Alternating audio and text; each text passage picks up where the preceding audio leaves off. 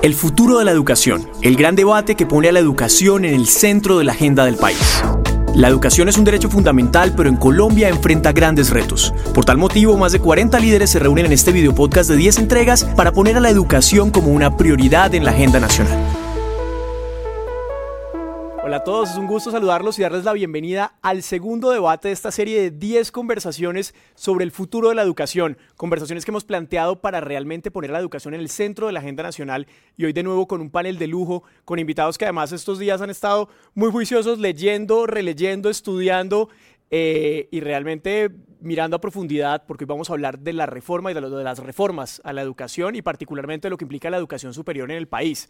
Este tema transversalmente va a tocar todas las conversaciones del futuro de la educación, el gran debate, además por coyuntura, ¿no? Venimos del 20 de julio de la presentación de la ministra Aurora Vergara eh, de estos planes, de esta reforma, eh, pero además porque tiene que ver con muchas de las otras aristas de las que hemos venido conversando, con acceso, con cobertura, con financiación, pero hoy vamos a meter específicamente la lupa sobre el proyecto y sobre las reformas y quiero la bienvenida a quienes me acompañan para darle paso a esta conversación.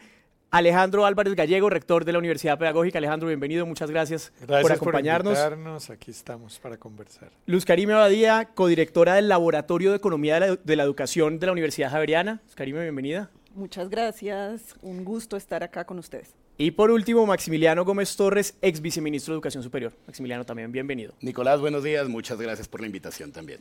Ya vamos a entrar a conversar sobre algunos puntos específicos de este proyecto de reforma, de este borrador que se encuentra además en estudio. Sin embargo, quiero abrir con una pregunta un poco más amplia.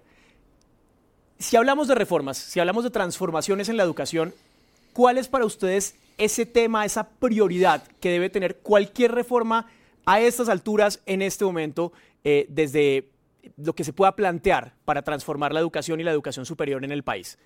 Rector Alejandro. Bueno, Nicolás, para empezar, uno podría decir casi que de manera obvia es el tema de los recursos. Eh, para la educación superior en particular, ya esto se ha discutido y, se, y conocido ampliamente, el déficit de, la, de las universidades públicas es muy grande y las dificultades que tenemos son inmensas y hay un atraso, digamos, histórico, de manera que hay que resolver eso. En primer lugar, ya sabemos que hay un artículo 86, 87 de la ley 30 que, que, que cerró la posibilidad de crecer y efectivamente crecimos eh, eh, durante los 30 años de la ley y no tuvimos los recursos que acompañaran ese crecimiento, no solo en cobertura, sino en tecnologías, en, por supuesto en planta docente. Entonces yo diría que ahí sí hay una prioridad y si se quiere incluso pensar en la educación preescolar básica y media también. El sistema general de participación eh, pues quedó en deuda con el sistema educativo eh, desde el año 2001, entonces a eso hay que reformarlo, hay que inyectarle recursos, porque el tema de las escuelas, los colegios, eh, sobre todo a nivel regional, es crítico, crítico en todo sentido, se quedaron sin plata para poder eh, desplegar, digamos, alternativas pedagógicas que valgan la pena. Pues Karime, una pregunta, ¿cuál debe ser la prioridad si hablamos en este momento de una reforma fundamental, esencial a la educación? Bueno, la educación en general en Colombia tiene muchos retos em, y yo creo que en educación superior deberíamos tener un marco regulatorio, porque hay que distinguir entre políticas y entre este marco regulatorio, ¿no? esta ley por sí sola no va a resolver todos los problemas de la educación, pero sí debería darnos una estructura legal que nos permita enfrentar esos, esos retos. Y yo creo que algo que es muy importante y que debería tener la ley es realmente crear un sistema. Es que creo que en Colombia no tenemos un sistema de educación, incluso un sistema de educación superior. ¿Y por qué? Porque no hay varios caminos donde eh, las personas se puedan movilizar. Y yo creo que algo clave es que no lo llamemos educación superior, porque eso fracciona. Eh, es reconocer, como en otros países, que existen otras vías de cualificación.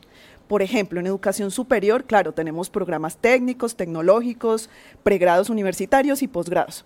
Pero resulta que las certificaciones, la educación para el trabajo, los aprendizajes previos que pueden ocurrir en cualquier otro momento de la vida, también son formas de cualificación que deberían reconocerse. Yo lo llamaría más educación postmedia y creo que esa sería una innovación importante de esta reforma. ¿Por qué es tan importante, eh, pues me detengo en lo, que mencionas, digamos, romper un poco ese paradigma, que además ha sido todos los temas con los que nos hemos encontrado hablando del futuro de la educación, ese paradigma sobre dónde están, digamos, la, formación en la educación superior y abrirlo para entender eh, esas nuevas dinámicas que responden también un poco más a las necesidades de los futuros profesionales y, sin duda también a las dinámicas del, del entorno profesional porque el mundo ha evolucionado en estos últimos 30 años, especialmente creo yo en los últimos años, quizás acelerado de pronto también por la pandemia, por los cambios tecnológicos. Eh, y Colombia tiene unos retos grandes en términos del sector productivo, de lo que están demandando las empresas, de lo que requieren los jóvenes. En Colombia la mitad de los jóvenes no logra acceder a educación superior eh, y de los que ingresan casi el 40% deserta. Entonces, hablar de educación superior es solo reconocer que existe una opción. Es como empaquetarnos a todos en, el, mismo, esquema pero resulta que las habilidades son diferentes, las necesidades regionales son diferentes, pero el sector productivo del país también necesita de una variedad enorme de posibilidades en términos de cualificación, de habilidades que podrían obtenerse eh, de otras formas. Todo el mundo o todos no necesariamente su máxima debe ser ingresar eh, a educación superior. Por supuesto, si lo quiere hacer, deberíamos tener un país que ofrezca todas las opciones. Pero ¿qué tal eh, una persona que quiera un aprendizaje más rápido, que esté mucho más alineado con la vocación productiva del sector o de la región donde está viviendo y que con un conjunto de cualificaciones, de unas certificaciones rápidas, pueda eh, tener un nivel de formación que le dé un salario y unas opciones en términos de calidad de vida. Muchas gracias. Y por último, Maximiliano, ¿cuál debe ser la prioridad si hablamos de una reforma de la educación en el país? Eh, bueno, Nicolás, lo primero que hay que decir es que eh, la ley de educación superior no ha sido una ley monolítica. Periodo de gobierno tras periodo de gobierno ha habido eh, modificaciones, leyes que las complementan.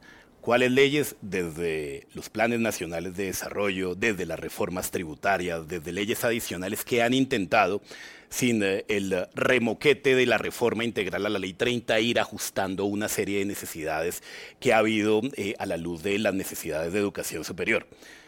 ¿Hacia dónde debemos ir? Creo yo, hacia un sistema más flexible, un sistema que reconozca las necesidades de los jóvenes, sus talentos, sus ambiciones, cómo se vinculan rápidamente a sus proyectos de vida. Retomando el tema de Luz Karime, necesitamos eh, articulación pertinencia con el sector productivo, requerimos también currículos más flexibles, eh, más rápidos para quienes así quieran consolidar su proyecto de vida y por supuesto otras opciones para quienes quieran otras rutas de formación. Colombia ha avanzado hacia allí, pero creo que es la oportunidad de cohesionar esas pasarelas de formación, esos vínculos comunicantes entre los diferentes eh, vías de cualificación y de esta manera responder, articularnos con los retos del mundo y aprovechar esta oportunidad para invitar a las instituciones de educación superior a que se actualicen con las dinámicas eh, mundiales. Por supuesto, hay muchas que los han hecho, pero un mensaje como sistema de que requerimos avanzar en eh, flexibilidad, internacionalización, incorporación de las tecnologías de la información para poner al estudiante no solo al centro, sino al frente de las necesidades eh, de sus proyectos formativos. Muchas gracias, Maximiliano. Y, y, un poco la siguiente pregunta sería, pero ya vamos para allá, y es si esa prioridad que ustedes identifican efectivamente se ve reflejada eh, en este proyecto de reforma a la Ley 30, eh, en esta ley estatutaria. Pero quiero empezar preguntándole al rector Álvarez, justamente por las implicaciones de esta ley estatutaria que busca poner a la educación en el centro como, como un derecho fundamental. ¿Cuáles son las implicaciones justamente, eh, además de una institución como la Universidad Pedagógica, de, de, plantearnos y de, y de repensar un poco la educación desde esta figura? Bueno, ese es, yo efectivamente creo que es uno de las eh, avances y eh, lo que más podría impactar el sistema educativo, eh, algo que la Constitución había prometido y teníamos pendiente, que era la ley estatutaria que regula el derecho a la educación, derecho fundamental a la educación. teníamos una ley general de educación para la preescolar básica y media y la ley 30 para la educación superior, pero no teníamos ese marco regulatorio que garantizara el derecho. Ahí el gran desafío es, por, en este momento, la primera infancia, los primeros cinco años que no están garantizados por constitución eh, eh, por el Estado. digamos, para garantizar el acceso, la permanencia, la gratuidad. Lo mismo en el nivel de educación superior, es decir, no es gratuita, aunque haya habido programas de gratuidad, pero es, constitucionalmente no, es obligación del Estado ofrecerla. Ahora, eso dice la, propuesta que va a ser progresivo, eso va a costar mucha plata y va a tomar un tiempo, pero ese es el ideal. Ahora, también se, y parte del debate es que es un sistema mixto para el caso de educación superior y preescolar básica y media también. Es decir, que hay que ah, garantizar que otros los particulares ofrezcan el servicio. Pero ¿qué quiere decir que sea un derecho? Eso, ese es un tema desafiante porque debe permitir resolver los problemas de inequidad que hay en el país. Básicamente son los desequilibrios. Eh, hay muchísimas regiones, poblaciones que no acceden porque no tienen oferta, ni privada si la tienen, pues obviamente por los costos no es posible acceder y, no hay oferta pública. En, los niveles básicos de 0 a 5 años y en la educación superior, técnica, tecnológica, es muy escasa la oferta en muchas regiones. De manera que el gran desafío de esta ley estatutaria es no, no puede quedarse en la declaración, sino cómo se lleva efectivamente el servicio para que eh, acceda la mayoría de la población, especialmente los que han estado al margen del sistema. Justamente, rector, quiero conectar eso que usted dice con lo que nos planteaba Luz Karime hace un momento, de, que por un lado está la ley como un marco, pero por otro lado está la ejecución. ¿Cómo puede llevarnos esta ley estatutaria realmente, eh, Luz Karime, a solucionar e, este, problema de acceso eh, que mencionaba justamente el rector? Tenemos el marco, pero ¿cómo se puede aplicar realmente hacia una solución eh, que transforme estas problemáticas de acceso? Pues ahí es donde es muy importante tener los recursos, pero también ser muy innovador en plantear unas políticas públicas y tener una gran capacidad de gestión para realmente atender todos los retos que tiene en general eh, la educación. La educación en Colombia eh, tiene problemas de inequidad, eh, tiene problemas de calidad, tiene problemas de pertinencia, de, realmente si estamos enseñando y si los jóvenes están adquiriendo esas habilidades, incluso desde muy pequeños que realmente eh, pues se requieren para la vida, para el mercado laboral, para eh, el país en general. En educación superior además hay problemas eh, de acceso porque no todos los que quisieran pueden acceder. Entonces, esta ley tiene que estar acompañada de unas políticas. De lo contrario, y, me refiero específicamente a la ley estatutaria que plantea eh, la educación como un derecho fundamental, va a ser una utopía, va a ser algo que va a quedar en el papel eh, y que no se va a cumplir, pero que además va a generar unas expectativas enormes en, la población y eso puede generar muchas frustraciones. Me parece que es clave eh, que se declare la educación eh, no solamente preescolar, primaria, secundaria y media como un derecho fundamental, la educación inicial es muy importante. Me preocupa la declaratoria de derecho fundamental de la educación superior, porque ahí es donde veo que ponerlo en práctica, incluso por aspectos legales, puede ser más complicado. Justamente con, ese desafío de ponerlo en práctica, me voy a Maximiliano, ¿cómo podemos empezar a dar pasos hacia convertir esto en una, en una realidad? Porque digamos que en papel en papel funciona muy bien, creo que es en lo que estamos de acuerdo, eh, pero ¿cómo lo financiamos? ¿Cómo lo llevamos a una realidad, particularmente en educación superior? Eh, bien, la ley estatutaria es ese marco orientador que como que traza el camino para que las diferentes leyes que se construyan partiendo de la ley estatutaria y las políticas públicas vayan enfocadas en presupuestos, en acciones, en planes, al cumplimiento de los objetivos allí trazados. Eh, lo consignado en la ley estatutaria en general ah, se ve en la ley 115. Eh, los, ah, tres los tres grados de preescolar están contemplados en la 115. Y decía hace unos días Francisco Cajiao, de nada me sirve realzarlos en una ley estatutaria si realmente no pongo a la nación, a los territorios, al Estado y a la sociedad en pro de esos objetivos. Eh, finalmente, en esa ruta ha habido esfuerzos muy importantes, una ley de primera infancia donde se articulan todos los sectores de la población con el objetivo de brindar atenciones en beneficio de la población eh, de 0 a 6 años de edad. Entonces, tendremos un marco orientador que hay que articular y hay que disponer administración tras administración de planes y proyectos que estén orientados a este cumplimiento. ¿Qué dice la nueva versión de ley estatutaria? Da cuenta, eh, hay una modificación allí. Antes hablaba de eh, derecho a la educación superior y a la educación para el trabajo y el desarrollo humano. Eh, yo creí en ese momento que era una apuesta integradora hacia trayectorias posmedia. En la versión actual volvió a la, a la, redacción de educación superior y habla de 20 años, en un parágrafo, para eh, materializar el ejercicio de la población al derecho a la educación. Eh, esto riñe con ah, si es un derecho fundamental, ¿será que puede ser progresivo? ¿Acaso los derechos fundamentales no son esenciales y al ser esenciales requieren el ejercicio inmediato? Pero bueno, ya se encargarán eh, los ah, abogados de dirimir eh, esto, estos temas. Pero creo que eh, en cualquier caso es una luz y unas orientaciones para que las administraciones orienten sus esfuerzos a fortalecer un sistema, ojalá un sistema diverso, plural, que logre no discriminar a los diferentes tipos de trayectoria posmedia y realmente respondan a las necesidades de los jóvenes. Presupuesto, claro, se requiere presupuesto, pero no todo pasa necesariamente por más recursos. También se requieren apuestas innovadoras desde la política pública que permitan integrar las diferentes apuestas. Se requiere de una apuesta muy importante de las instituciones de educación superior para flexibilizar sus apuestas formativas y de esta manera brindar oportunidades de cualificación posmedia a eh, toda la población que así lo demande.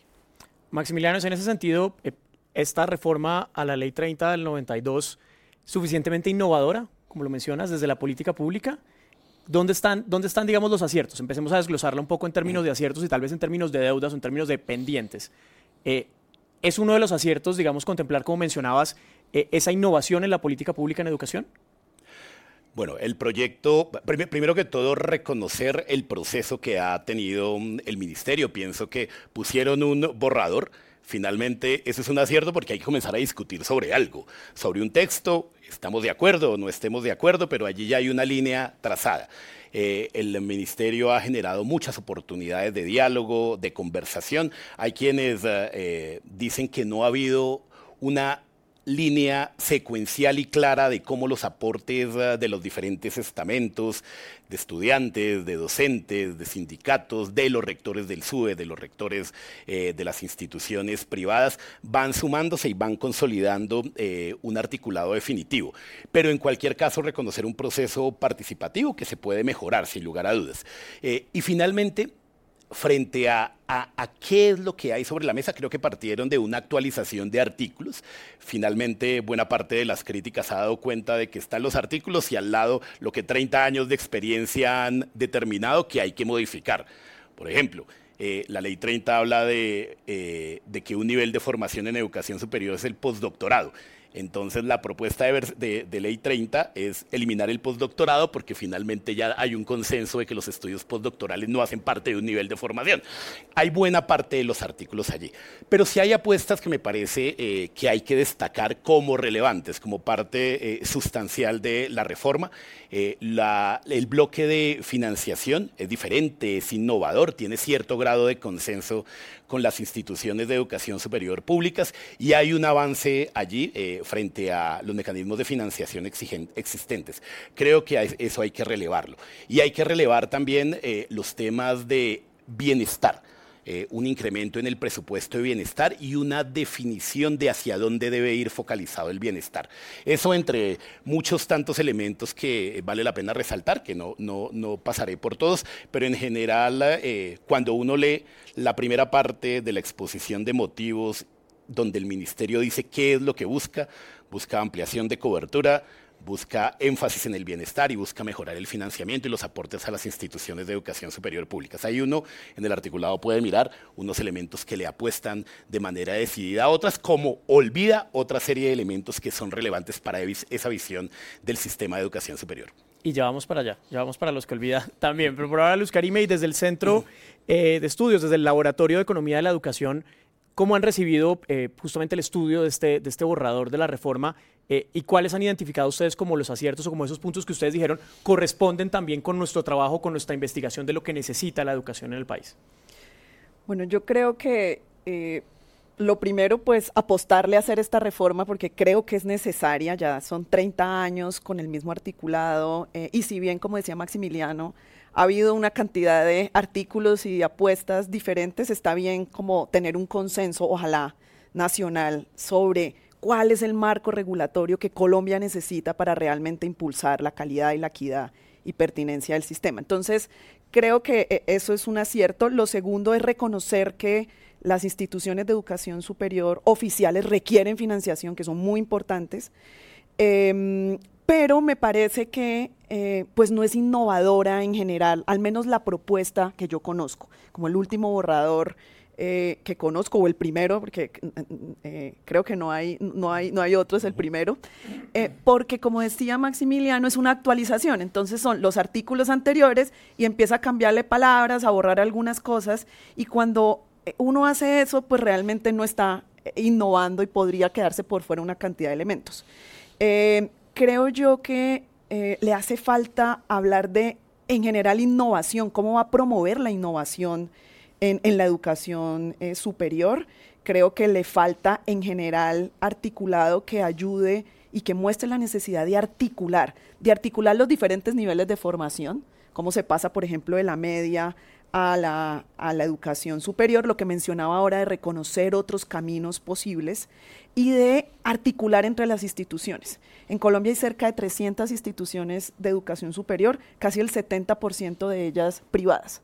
Y aunque se sigue reconociendo que el sistema es mixto, se pretende como fraccionar y yo creo que es todo lo contrario, es reconocer que ambos tipos de instituciones son muy importantes y cómo hacemos para que eh, entre ambas se complementen y se puedan articular para ser el sistema más eficiente y sacar eh, el mayor provecho en términos de una pluralidad de opciones eh, para el país. Un gran desacierto, creo yo, al menos en el artículo de nuevo del primer borrador que conozco, es decir que el ICETEX va a disminuir sus opciones de crédito, de financiación para la educación superior. El ICETEX ha jugado un papel importantísimo en el aumento de la cobertura, si bien, claro, ha habido inconvenientes porque por cuestiones también de coyuntura económica algunos créditos se han vuelto muy costosos, pues la solución no es acabar prácticamente el ICETEX, que eso es lo que pareciera que pretenden hacer. Ese es un gran desacierto y que nos daría unos retrocesos grandísimos. Vamos a volver ahorita, Luz Karime, con, con los desaciertos y, y, nos vamos a detener más adelante sobre esto que planteabas de una especie de brecha justamente entre la educación pública y privada.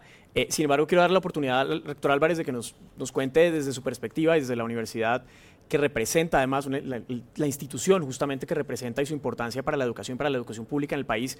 ¿Cuáles vieron ustedes como los aciertos o los temas clave eh, que sí toca esta reforma?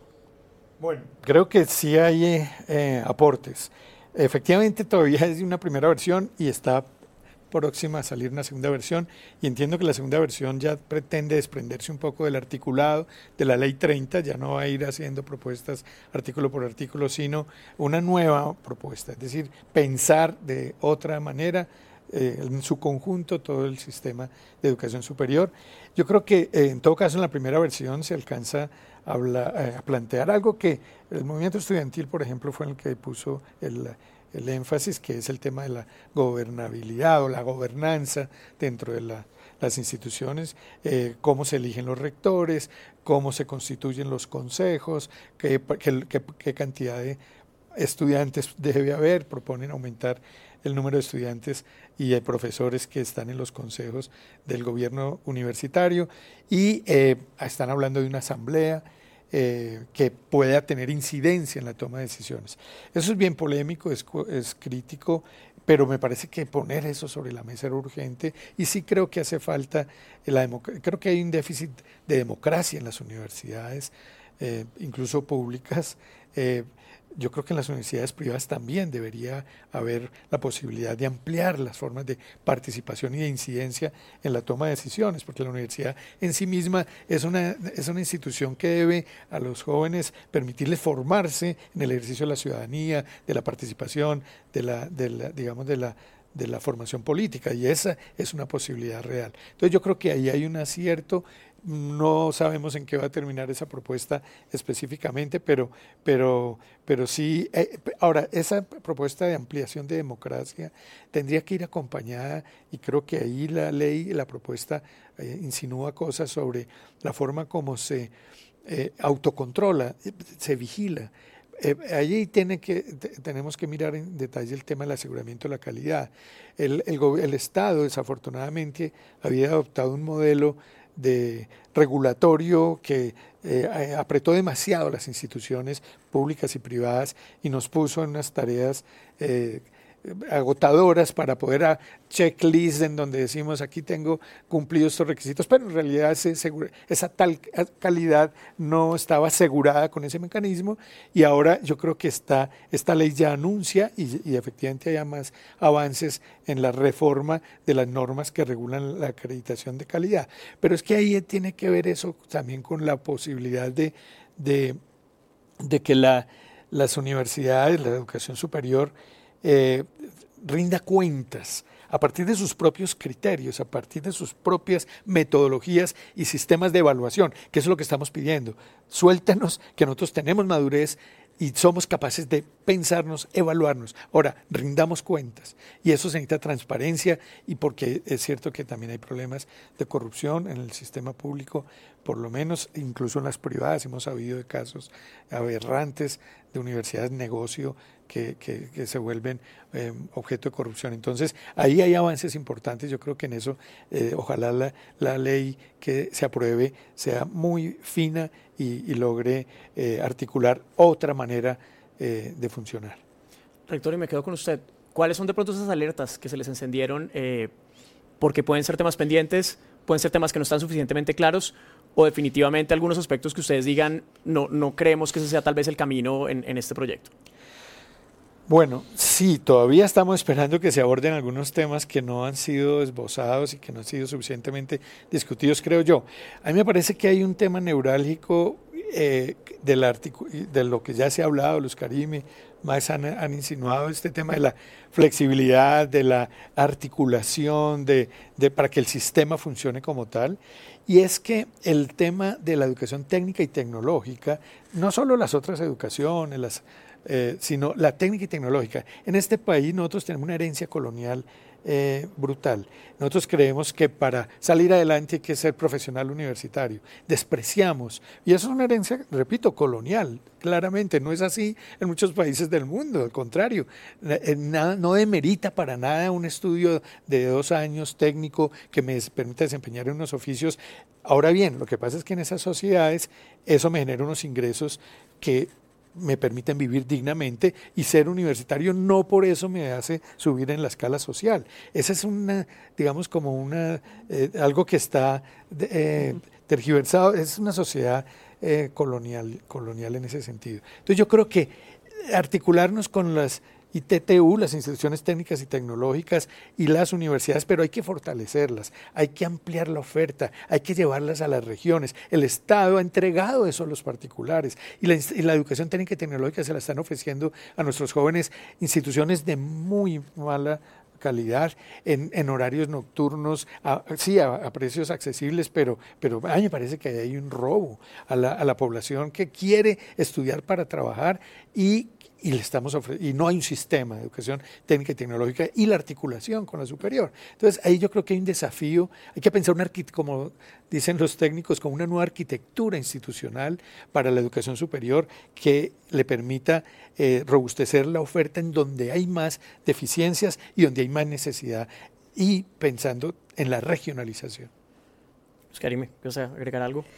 Sí, creo que es en línea con lo que estaba mencionando el rector, creo que acá hay una gran oportunidad con esta reforma, eh, porque la educación técnica y tecnológica es muy importante y en Colombia está como al revés de como ocurre en, en otros países, sobre todo en países desarrollados.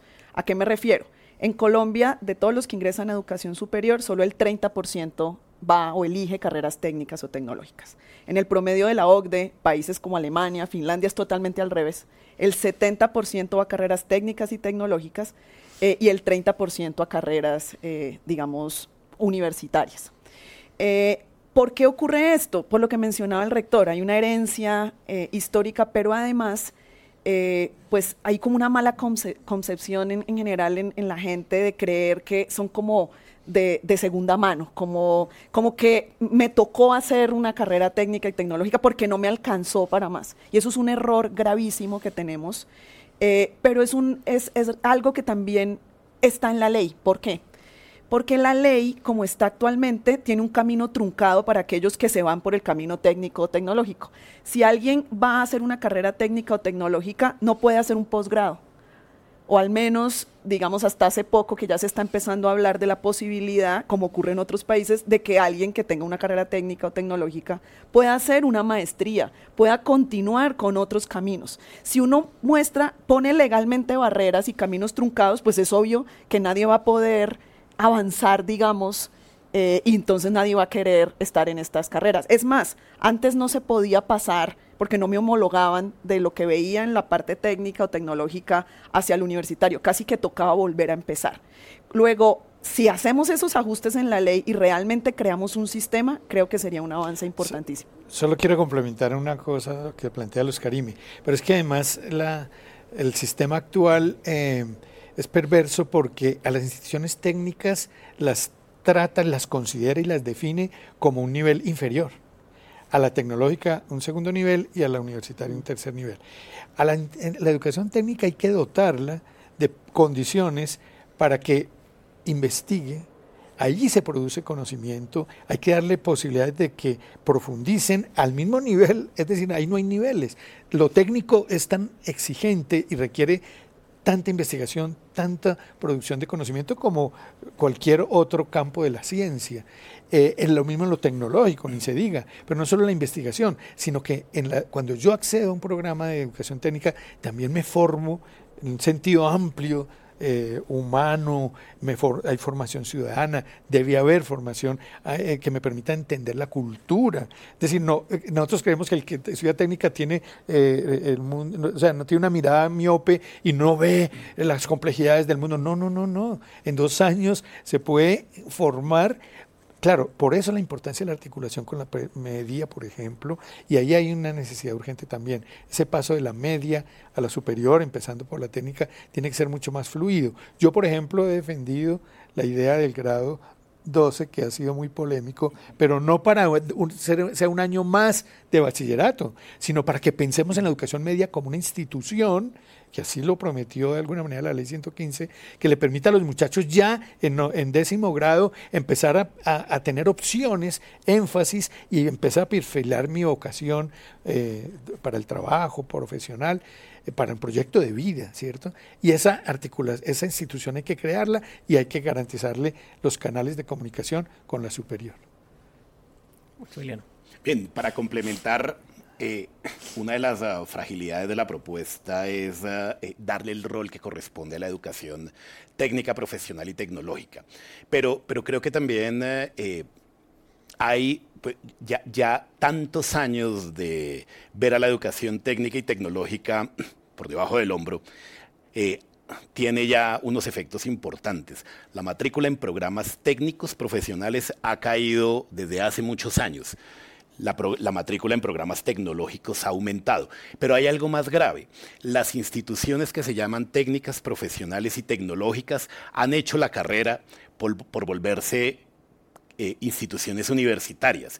Hoy hay instituciones universitarias públicas y privadas que tienen mejores desempeños que las universidades públicas, que son robustas, que tienen doctorados, que tienen eh, unas apuestas muy importantes por educación universitaria y han venido paulatinamente olvidando la educación técnica profesional universitaria.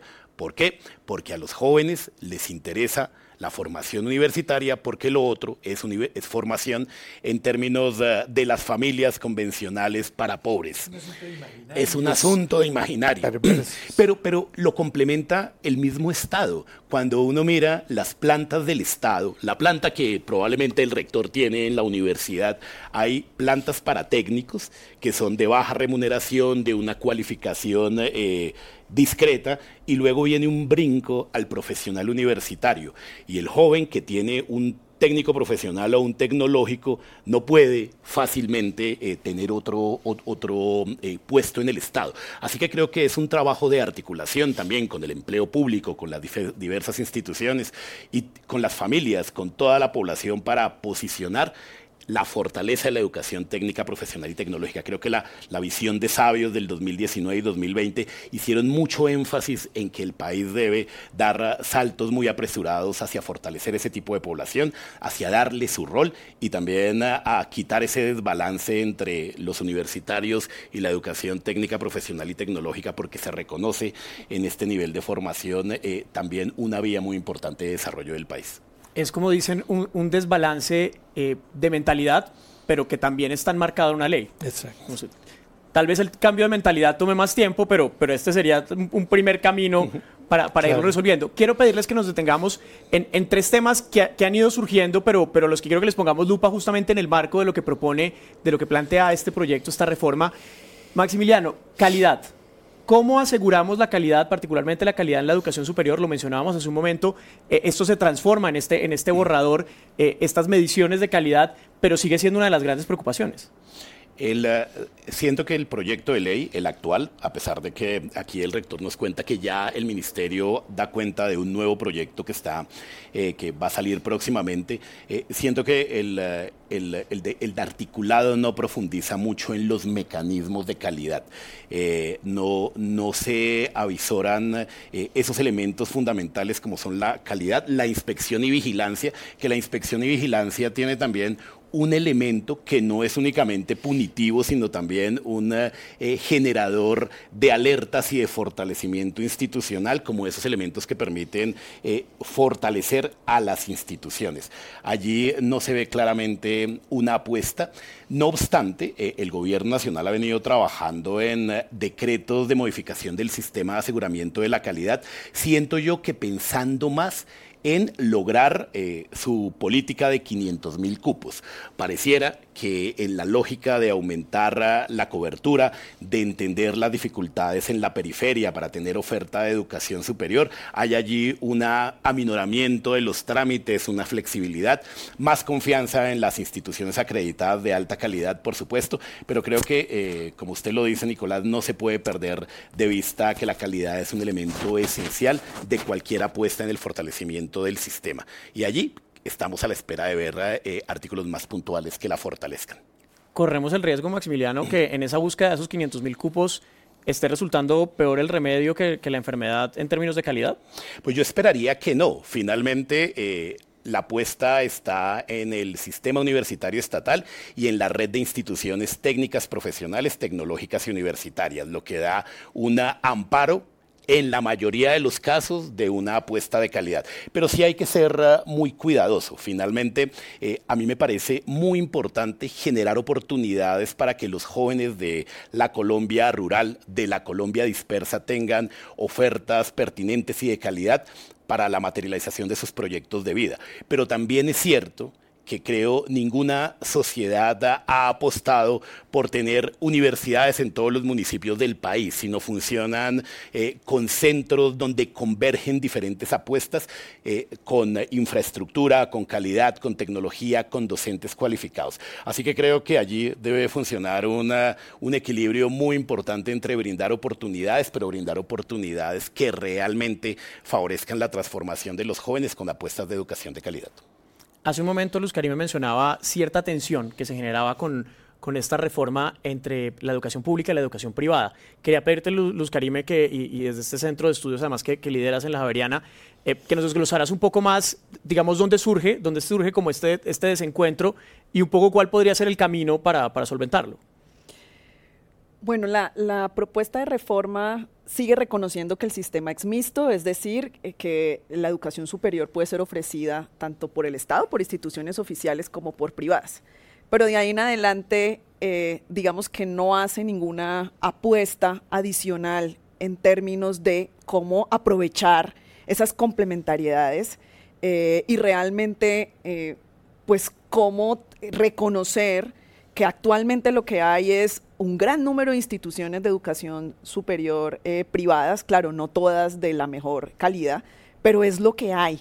Eh, y entonces la apuesta tendría que ser también cómo ayudamos a fortalecer aquellas que no gozan de buena calidad, eh, con, mecanismos de, inspección y vigilancia, pero también con un buen sistema de aseguramiento de la calidad. ¿Y cómo hacemos para, en vez de estar con un discurso, digamos, que fraccione, ¿no? Por aquí va lo público, por aquí va lo privado. La misma ley podría ayudar a plantear eso, incluso algún articulado que hable de las posibilidades de articulación entre las, entre las diferentes tipos de instituciones y entre las instituciones oficiales y las instituciones privadas. Eso haría mucho más eficiente en general el, sistema y evitar en, las apuestas, en los diálogos, incluso en las políticas, el decir que eh, no, que lo privado va por este lado y que en cambio al oficial sí le voy a dar eh, pues determinadas atenciones. Estoy de acuerdo que el oficial requiere eh,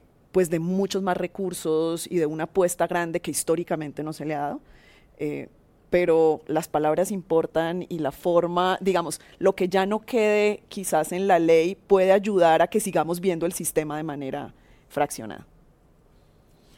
yo, eh, siento frente a lo que dice Luz Karime que si bien hay una declaración de que el sistema es mixto, uno no ve en el desarrollo normativo la inclusión de las instituciones privadas eh, de esa contribución tan importante al fortalecimiento de la educación superior en el desarrollo del articulado.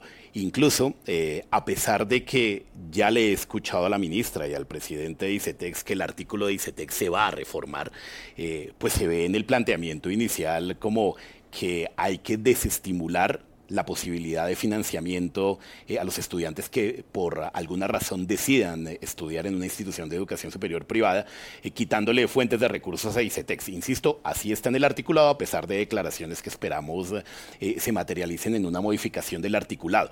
Pero adicionalmente hay otra serie de, mecanismos que pudieran estar allí contemplados, reconociendo que es un si es un derecho y si es un servicio público, eh, debieran existir esos elementos que permitieran sumar esfuerzos entre las instituciones públicas, las instituciones privadas y generar realmente oportunidades eh, de, más cupos, yo siento que las universidades públicas no van a lograr eh, responder um, a la oferta, al menos en el corto plazo, a la demanda, que al, menos en el corto plazo, eh, de los jóvenes, a la, programas que ya hay establecidos con calidad, que tienen trayectoria y que han demostrado que eh, son liderados por instituciones que piensan fundamentalmente en el ejercicio del servicio público con calidad de educación superior. Así que creo que le falta más artículos, una visión diferente que reconozca no solo enunciativamente, sino prácticamente el rol de las instituciones privadas y la articulación necesaria que debe tener todo el sistema. Doctor Álvarez, justamente quiero preguntarle su, perspectiva desde la Universidad Pedagógica, además, eh, y sumarle una, pregunta que tiene que ver con lo que mencionaba Maximiliano hace un momento, y es, en este desafío de los cupos, ¿cómo se ven ustedes eh, eh, ante el reto, digamos, de suplir este volumen de, cupos y de, nuevas oportunidades para los estudiantes? Sí, es urgente y creemos que la posibilidad es llegar a las regiones. Yo no estoy tan de acuerdo en que no haya que, claro, no hay que crear universidades en cada municipio, no se trata de eso, pero hay un gran vacío. O sea, en nuestro país que de por sí es muy, está centralizado en grandes ciudades, pues esto eh, se puede eh, cambiar en la medida en que le ofrezcamos eh, educación superior a los jóvenes en zonas en donde puedan tener más fácil acceso esto de seguir, pues, eh, las universidades o la educación superior se vuelve un atrayente de población a las ciudades y ya, y nosotros tenemos que pensar en otro modelo de desarrollo eh, más equilibrado. Entonces las universidades, la educación superior puede contribuir a eso, haciendo una oferta más, y, yo, y nosotros, por ejemplo, como universidad pedagógica, pero en general todas las universidades públicas que también estamos ubicados en grandes capitales, salvo la nacional, que tiene un número de sedes muy interesante, algo así tendríamos que hacer todas, pero ya como sistema.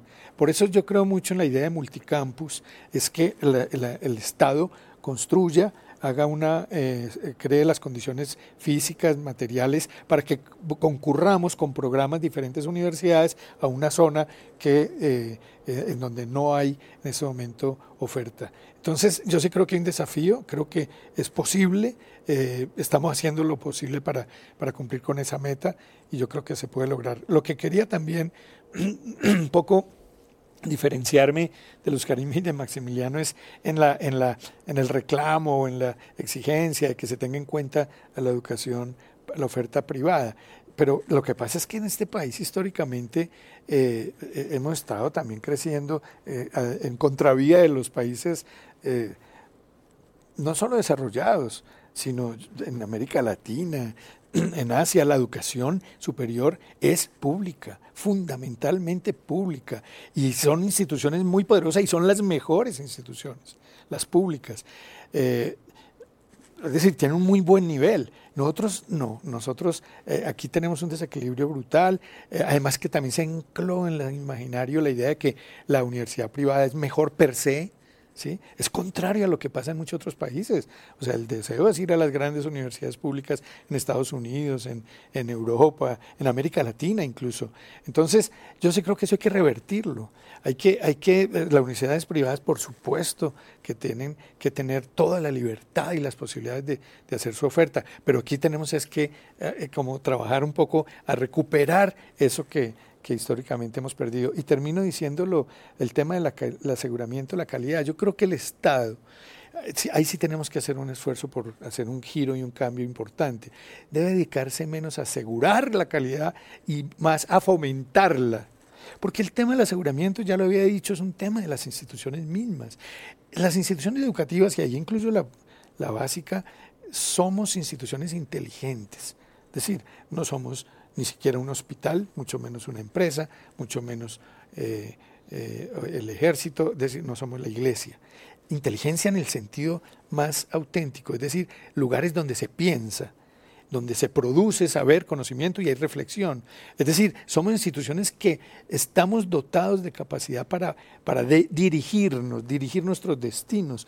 Y yo lo amplío a la educación básica porque generalmente se dice que la autonomía universitaria es ahí donde pueden eh, tomar sus propias decisiones. No, es que la escuela también es una institución inteligente y, y, por eso nosotros hemos insistido siempre, nosotros como universidad pedagógica formando maestros, la importancia que los maestros puedan tener la inteligencia de la institución, porque ellos se forman eh, para eso y, y, la parte, y la necesidad de que los maestros tengan más incidencia en la vida de la escuela. Eso es algo fundamental que, esperamos también que este gobierno pueda dar pasos ciertos en la transformación pedagógica de la escuela, decimos nosotros, o sea, que pueda, podamos darle a los maestros la, capacidad de, incidir inteligentemente con su formación pedagógica en la conducción de las instituciones. Entonces yo digo en general, sí hay que dar un cambio, un giro en poner el acento en el fomento y no tanto en la regulación. El, el, rector mencionaba, y creo que lo hemos discutido aquí, al menos como tres retos, no son los únicos, pero en términos de la necesidad de regionalización, de que haya oferta de educación superior en muchas regiones, porque casi el 70% está concentrada en las grandes ciudades, Bogotá, Cali, Medellín, eh, Barranquilla, calidad e innovación. Y creo que en eso esta reforma podría tener una apuesta y es una oportunidad muy grande, porque actualmente es un sistema, por ejemplo el de aseguramiento, eh, absolutamente rígido, hay que llenar una cantidad de pasos, pero además es supremamente demorado. Por ejemplo, una institución de educación superior radica un, un, programa, vamos a suponer que es novedoso para la actualidad, y pueden pasar dos años para que el Ministerio de Educación le dé razón de si puede operar ese programa. Pasados dos años ya ese plan de estudios no es novedoso, quizás ya no es pertinente o incluso regionalizarse. Va a ser muy difícil en el corto plazo que construyamos grandes instituciones, infraestructura, no hay docentes y que llevemos todo físicamente hacia las regiones. Eh, ahí necesitamos es que aquellas instituciones públicas y privadas que ya lo saben hacer muy bien, darles vía libre y facilitarles todas las condiciones, incluso con alianzas entre lo público y lo privado, porque de nuevo hay complementariedades bien importantes, para poder llegar a, las regiones de, una, de diferentes formas, incluso usando tecnología, con programas eh, híbridos, con programas remotos, donde ahí se requiere, por supuesto, buena conectividad por parte del Estado. Entonces, es, esa articulación es mucha más flexibilidad en los pasos, procesos, reglamentaciones y agilidad para que el sistema, eh, el rector lo decía, las instituciones pueden hacerlo, saben cómo hacerlo. Muchas tienen incluso los recursos, eh, los docentes, pero los trámites son tan expeditos que es muy difícil que se permita llegar en el momento oportuno. Luz Karime, en línea con esas transformaciones que, mencionas, eh, no puedo evitar preguntarte, desde este laboratorio de economía de la educación, ¿cómo están viendo esta propuesta del cambio en el modelo de financiación? ¿Cómo, ven la financiación en esta reforma? Pues nos parece que muy preocupante. Hace poco sacamos un, informe en el laboratorio donde mostrábamos cómo una de las líneas de crédito que ha sido pues más importante porque por el volumen de la población que ha atendido, que es la línea Tú eliges, que de hecho tiene eh, es bien interesante porque eh, privilegia a jóvenes de bajos recursos económicos, alto desempeño académico, con las mejores opciones en términos de condonarles el crédito, o sea, que se convierta en una beca, de subsidiar la tasa, de que sean créditos a largo plazo, es decir, que yo pueda estudiar y no pague nada durante la época de estudio y que lo pague después. En el informe mostrábamos que esta línea de crédito tú eliges ha caído desde el 2015 hasta hoy en un 68% de, de, nuevos beneficiarios. Eso sin duda va, va, a verse reflejado y va a tener efecto en, el, en, la, en la, tasa de cobertura. Eh, y cuando uno va a analizar quiénes están tomando estos créditos, la gran mayoría, 90%, es estrato 1 y 2, mujeres, que sí, por supuesto, usan eh, esta, esta ayuda para ingresar a, instituciones eh, privadas por razones diversas, porque, porque es la libertad de poder escoger, porque quizás de pronto no encuentran un cupo una opción en las oficiales, porque las oficiales desafortunadamente tienen restricciones de, capacidad, porque tienen limitación de recursos de, de infraestructura, pero porque la oferta en general, pues actualmente es mucho más grande en, las oficiales. Entonces, querer acabar, que eso es lo que han mencionado, estas líneas de crédito eh, y las opciones para financiación me parece que es un error. También me parece que es un error creer que todo va a ser gratis, porque yo creo que la educación superior especialmente pues tiene retornos privados, es decir, alguien que adquiere buena educación superior va a tener salarios más altos, va a tener empleos, mayor probabilidad de empleos formales. Eh, y sí, claro, genera externalidades positivas, beneficia también al país, pero hay personas que pueden pagar, pueden pagar algo, es decir, hacerlo todo gratis con los, las grandes necesidades sociales y los pocos recursos que hay en el país, pues yo creo que no es la opción. Creo que sí hay que idearse formas más novedosas de financiación eh, porque algunas de estas opciones que tenía el ICETEX pues terminaban siendo muy costosas para los jóvenes, pero creo que sería un gran desacierto acabar el rol principal del ICETEX. El articulado dice que se van a disminuir estos créditos y que solo se van a privilegiar para hacer estudios de posgrado en el exterior. Entonces se pregunta uno, ¿por qué en el exterior? ¿Por qué no en Colombia? ¿Qué, ¿Qué, tienen las instituciones o qué no tienen para que se pueda financiar? Incluso en el exterior, muchísimo más costoso, pues por como es nuestra moneda actualmente en referencia, el valor de nuestra moneda en referencia con otros. Entonces, creo que hay muchos interrogantes y creo que eso sería un desacierto. Muchas gracias, Luz Karime. Desafortunadamente nos estamos quedando sin tiempo. Son tantas las aristas, tantas las variables, pero justamente de eso se trata eh, este gran especial, este gran encuentro del futuro de la educación, el gran debate, y es de poder seguir abordando esos temas en nuestros diferentes canales. Quiero cerrar eh, con una pregunta eh, a manera, digamos, de conclusión. La ministra Vergara hablaba de una oportunidad histórica, de una transformación histórica, y justamente quiero saber, eh, desde su perspectiva, ¿qué debe seguir un poco en el curso de esta reforma, en, el estudio de este borrador, en las conversaciones que todavía se tienen que dar para que aprovechemos realmente esta oportunidad histórica de unos cambios que necesita la educación? Rector Álvarez. Bueno, yo creo que sí es una oportunidad histórica, yo estoy completamente convencido de eso y, estamos apostándole a que suceda un cambio importante y de fondo, porque las deudas son muchas, la inequidad es muy grande, eh, hay mucha injusticia que se refleja también en la oferta del sistema educativo colombiano. Eh, algunos investigadores han llamado, han dicho que nuestro sistema educativo eh, es, reproduce el apartheid social es decir, es un sistema, perdón, es un sistema que reproduce las castas en el sentido más dramático, ¿no? Y, entonces eh, eso no solamente se está en los imaginarios, sino que está en la realidad, en las oportunidades que tiene nuestros jóvenes, la población. Entonces sí creo que es un momento histórico de, empezar a, a cubrir esa, esa deuda histórica para gran parte de nuestra población y yo sí creo que nosotros podemos ayudar. Primero, las dos leyes se pueden sacar y tramitar. Creo que se ha hecho un buen ejercicio de escucha, de participación y esperamos que en el Congreso estos trámites sean ágiles, porque yo creo que viene luego una tarea importante, que es un poco la, armar la nueva institucionalidad, porque además creo que este cuatrenio, este gobierno,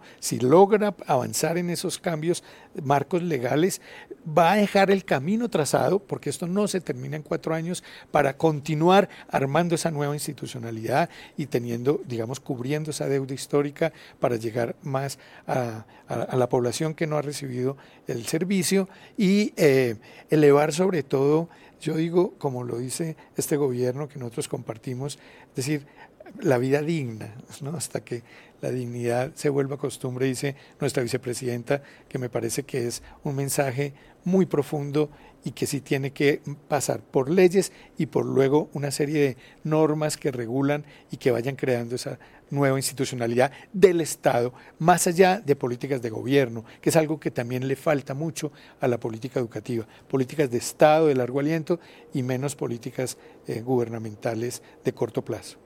Muchas gracias, rector. Oscarime, ¿cómo aprovechamos esta oportunidad histórica para transformar la educación en Colombia?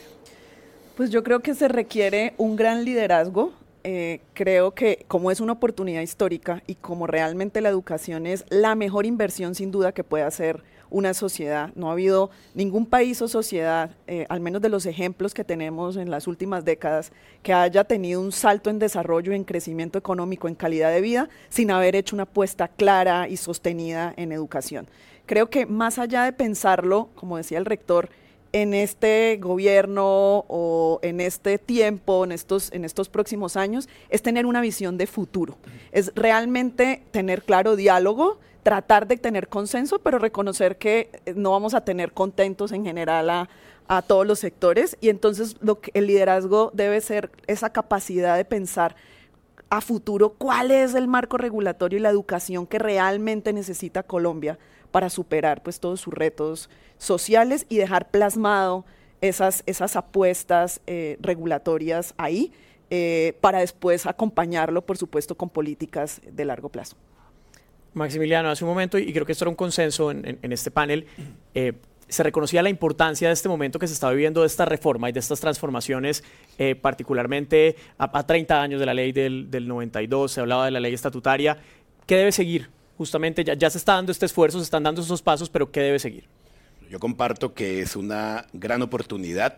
Eh, creo que hay que decidir muy rápidamente la ruta de la ley el tiempo pasa muy rápidamente.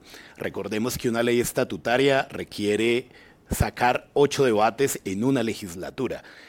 Y a continuación, porque la ley estatutaria va a enmarcar el desarrollo de las normas en los diferentes eh, sistemas, eh, se requiere articular qué va a pasar con la ley 115, qué va a pasar con la ley 30, qué va a pasar con la ley de educación eh, eh, superior.